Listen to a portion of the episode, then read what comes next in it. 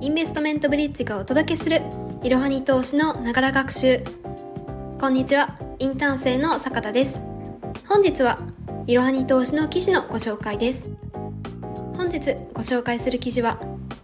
株価ソフトバンクグループは買い時なのか事業内容や業績を分かりやすく解説です。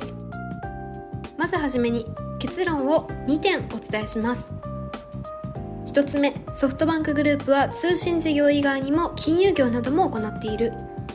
2つ目株式市場やベンチャー企業の資金調達環境によって大きな利益や損失を計上することがある。ソフトバンクグループは孫正義会長を筆頭に通信事業などさまざまな事業を成長させてきました。その結果2023年2月13日の時点で時価総額は日本企業の中で第6位となっています。ソフトバンクグループは通信事業会社だと思われがちですがここ数年で投資事業を拡大させており現在では投資事業で得た収益が会社の主軸になっています。そんなソフトバンクグループの株は買い時なのでしょうか？本日はソフトバンクグループのビジネスモデルや業績予測などを解説していきます。まずはじめにソフトバンクグループはどのような会社なのか見ていきましょう。ソフトバンクグループは1981年設立の日本を代表する情報通信事業会社です。経営理念では情報革命で人々を幸せにと掲げています。そしてソフトバンクグループは次に挙げる事業を展開しています。持ち株会社投資事業やソフトバンクビジョンファンド事業ソフトバンク事業そしてアーム事業そして福岡ソフトバンクホークスの運営や PayPay 事業を行っています。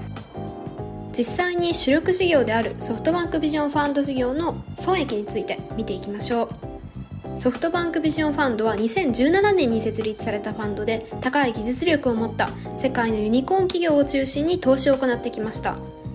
そして2期前に過去最高の6兆3575億円の投資利益を計上し大きな話題を呼びました。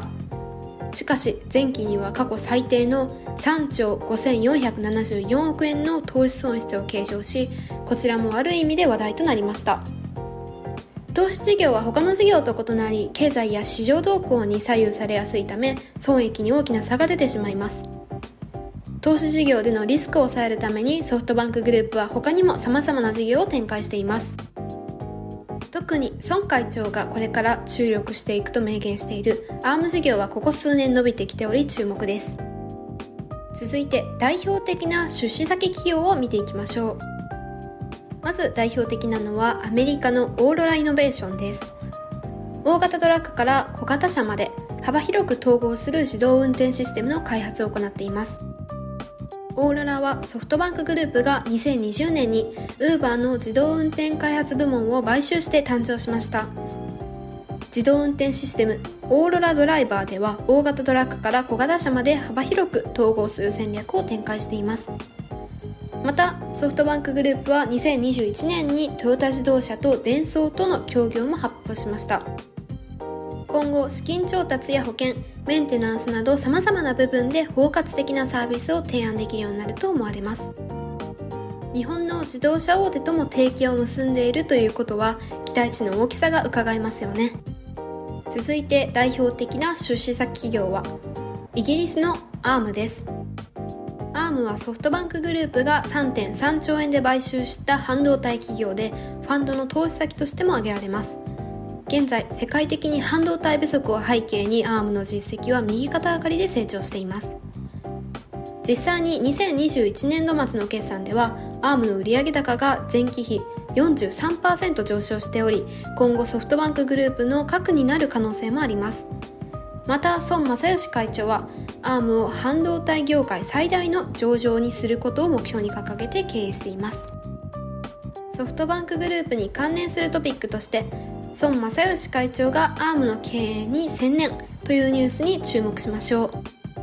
う。2023年3月期第1四半期決算説明会で毎回登壇していた孫正義会長が説明するというのは今日の挨拶をもって当分の間は最後にしたいと発言しました。そして第一四半期決算で3兆円を超える過去最大の赤字を計上しました。そのため新たな投資を慎重に行うなどソフトバンクグループは守りの姿勢に入っています。孫正義会長は今後アームの経営に専念すると公言しており先ほど挙げた半導体業界最大の上場を達成しソフトバンクグループ復活につなげられるのか注目です。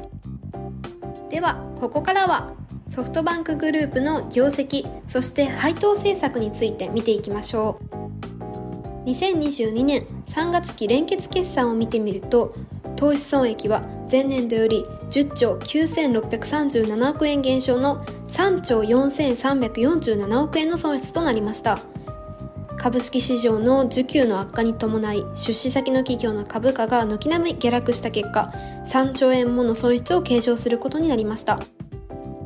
ビジョンファンドの損益計算書を見てみると投資の未実現評価損益に注目すると前年度から約10兆円も評価損益が減少しています。ウクライナ侵攻による株式相場の混乱がビジョンファンドを直撃しました。巨額の投資損失を出したもののアリババ株式売却にかかるデリバティブ関連利益を1兆1330億円計上したことにより最終的な損失は1兆7000億円にとどまりました。では続いては資産について見ていきましょう。投資損失を出したものの Yahoo! ジャパンや LINE などのグループ力を生かして前年度比で約1兆8000億円増加の約47兆円となっています。投資が失敗したからといって簡単には揺るがない経営体制を維持していると言えるでしょう。続いて2023年3月期第2四半期連結決算を見ていきましょう。営業収益は前年同期比1989億円増の3兆1824億円となりましたが投資損失が拡大したことで親会社に帰属する純利益は4926億円減少の1290億円の赤字になりました。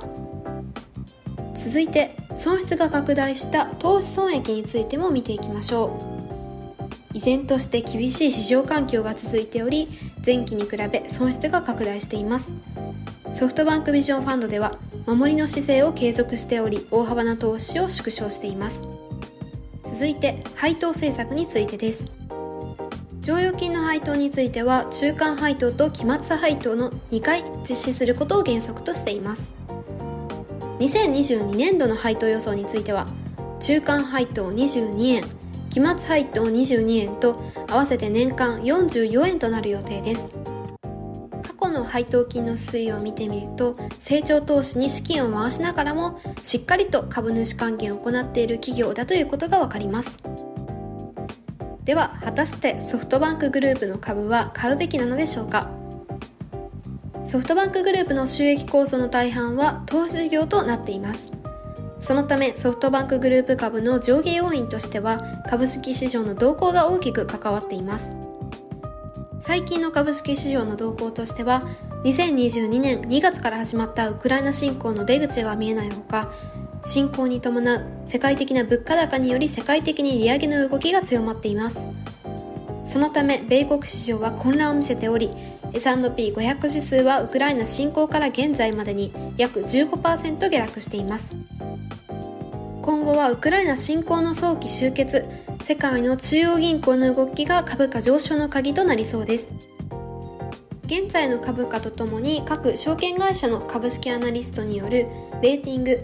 目標株価について見てみると直近3ヶ月の目標株価の平均値は7130円となっています。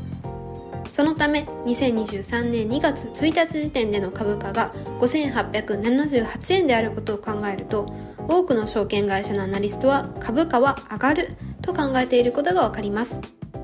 ソフトバンクグループは世界的な投資事業会社として世界日本の産業のために様々な面から社会を支えています。今後のアーム事業や孫正義会長の経営手腕に期待し投資を考えている方は講座解説から始めましょう。いろはに投資の記事ではおすすめの証券会社もご紹介しているのでぜひ概要欄の方からチェックしてください。本日はソフトバンクグループの今後の動向についてご紹介をしました。最後にこのエピソードの結論をおさらいします。1つ目ソフトバンクグループは通信事業以外に投資事業がメインになっている。2つ目株式市場やベンチャー企業の資金調達の環境によって大きな利益や損失を計上することがある。本日の息抜き。今日のエピソードでは皆さんおなじみの企業ソフトバンクについてご紹介をしました。孫正義会長は誰もが知っているような大物経営者です。なぜこんなにも有名なのか皆さんは知っていますか？今回のこのコーナーでは孫会長の経歴を少しご紹介します。孫会長の生まれは佐賀県で日本ですが16歳頃からアメリカという国に刺激を受けたことから移住をしサンフランシスコの高校そしてカリフォルニア大学バークレー校を卒業しました。孫会長はわずか19歳の時に人生50年計画を作成しました。これは有名なので知っている方も多いかもしれません。20代で名乗りを上げ30代で軍資金を最低で1000億円貯め40代で一勝負し50代で事業を完成させ60代で事業を後継者に引き継ぐ。この人生計画は後々実現されていくことが分かります。考えられないほどの行動力でこれらのことを実現してきたのです。そして孫会長は大学院の道は当時選ばず日本への帰国を選び日本でビジネスの道を進むことになります。そこから情報収集を重ね何百にも上る事業アイデアの中から1年半後にコンピューターソフトの卸会社日本ソフトバンクを設立しました。ここでは時間がないので詳しくは話せませんが彼はここからその勢いを保ったままソフトバンクを拡大させ今私たちが知るソフトバンクグループになったのです本日も最後までご視聴いただきありがとうございました。ぜひこの番組への登録と評価をお願いいたします。ポッドキャストのほか、公式 LINE アカウント、Twitter、Instagram、Facebook と各種 SNS においても投稿しているので、そちらもぜひフォローをよろしくお願いいたします。ローマ字で、アットいろはに投資です。また、株式会社インベストメントブリッジは、個人投資家向けの IR、企業情報サイト、ブリッジサロンも運営しています。こちらも説明欄記載の URL よりぜひご覧ください。